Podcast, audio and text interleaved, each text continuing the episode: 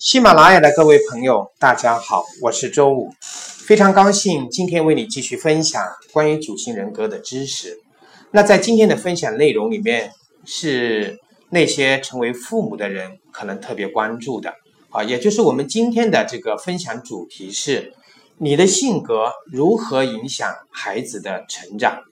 好，我们知道父母呢总是怀着强烈的好奇心来看待孩子，希望他们能够自然的绽放啊，这是父母对孩子最好的爱。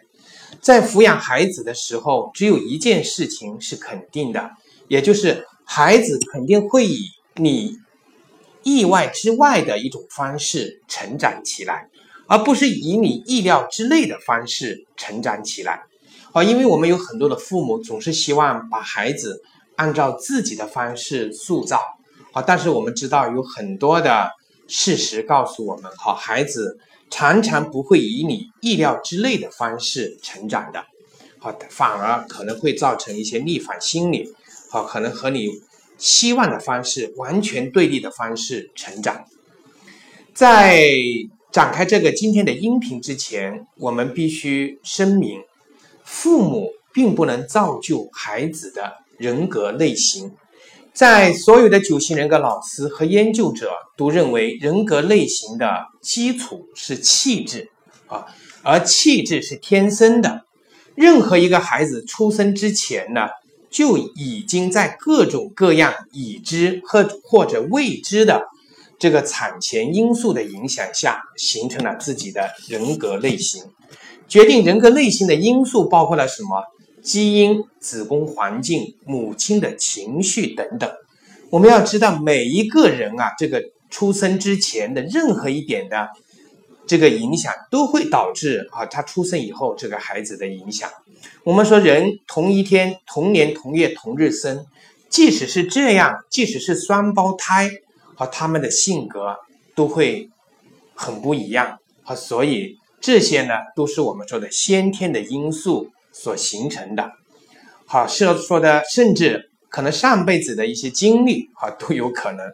好，所以说，我们之所以成为某一种人格类型呢，是因为我们的灵魂需要学习这种人格类型。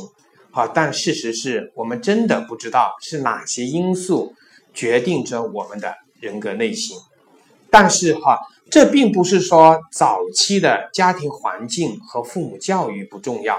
事实恰恰相反。也就是说，早期的家庭环境和父母教育非常的重要。因为虽然这些因素不能够决定人格类型，但却会深刻的影响孩子未来的心理健康。如果一个孩子足够幸运，出生在一个父性和母性。都相对平衡的家庭中，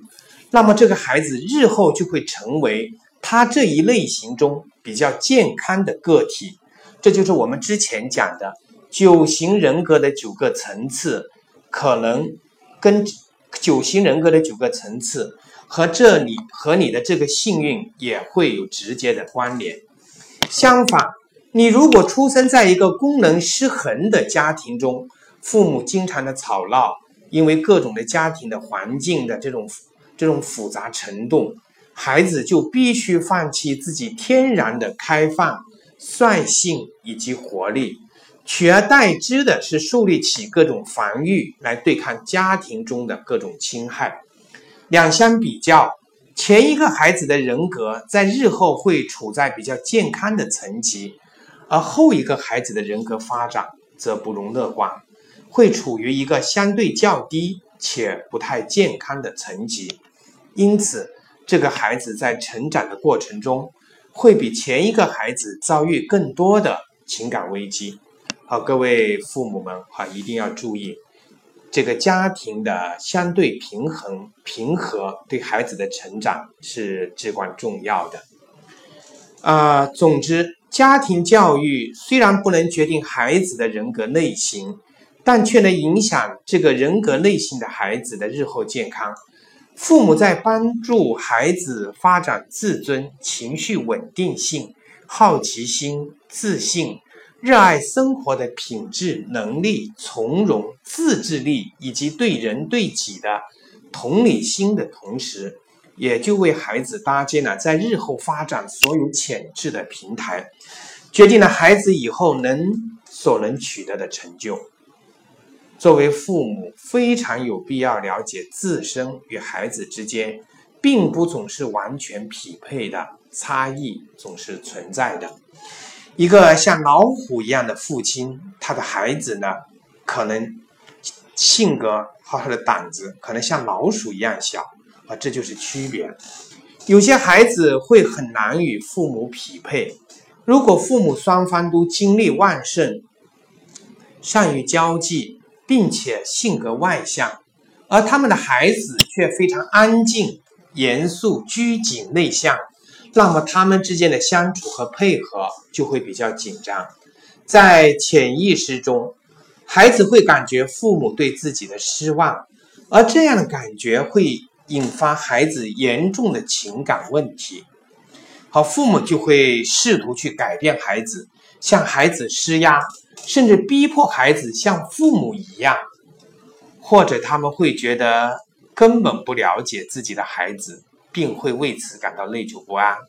更糟的是，他们甚至无法真正喜欢自己的孩子。注意哈，在九型人格的帮助下，父母与孩子之间的匹配和差异问题会变得容易理解，也让问题有了解决的可能。父母不能把孩子当做自己的财产，而应该把孩子看作具有自由意志的个体。父母也不能按照自己的情感需求来随意的塑造自己的孩子，而应该给予孩子充分的尊重。好，我们下面来讲一讲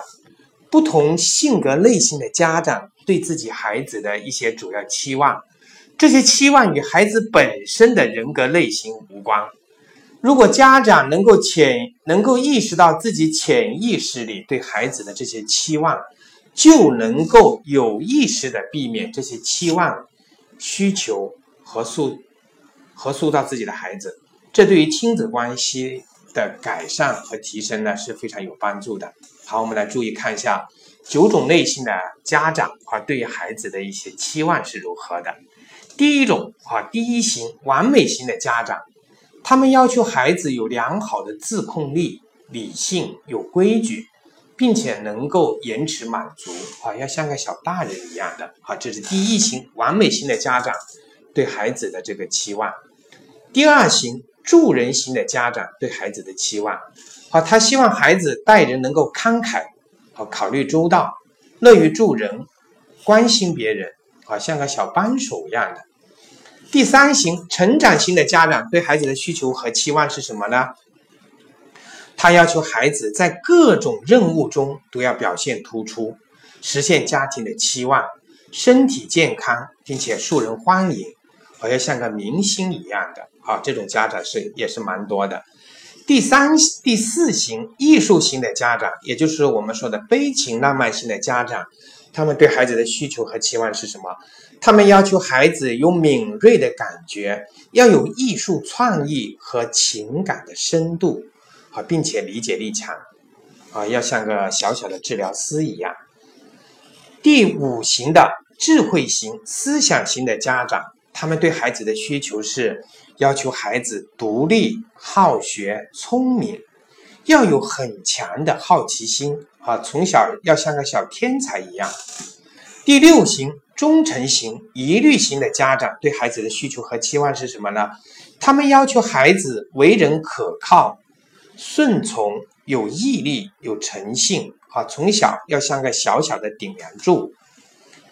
呃，第七型欢乐型的家长对孩子的需求和期望是什么呢？他们要求孩子朝气蓬勃、幽默风趣，能够随机应变、善于自发行动，啊，要像个小演员。第八型领袖型的家长对孩子的需求是什么？要求孩子坚韧不拔、自给自足、勇敢无畏、意志超群，啊，要像个小企业家，像个小领袖一样。啊，和平型的家长，第九型的这个家长对孩子的需求和期望是要求孩子安静平稳，无欲无求，温柔善良，内心富裕，像个小天使。好，所以我们刚刚讲的这九种类型的家长呢，对孩子的需求和期望啊，其实都是很明显的。但是我们的孩子是不是能按照这种需求和期望去成长呢？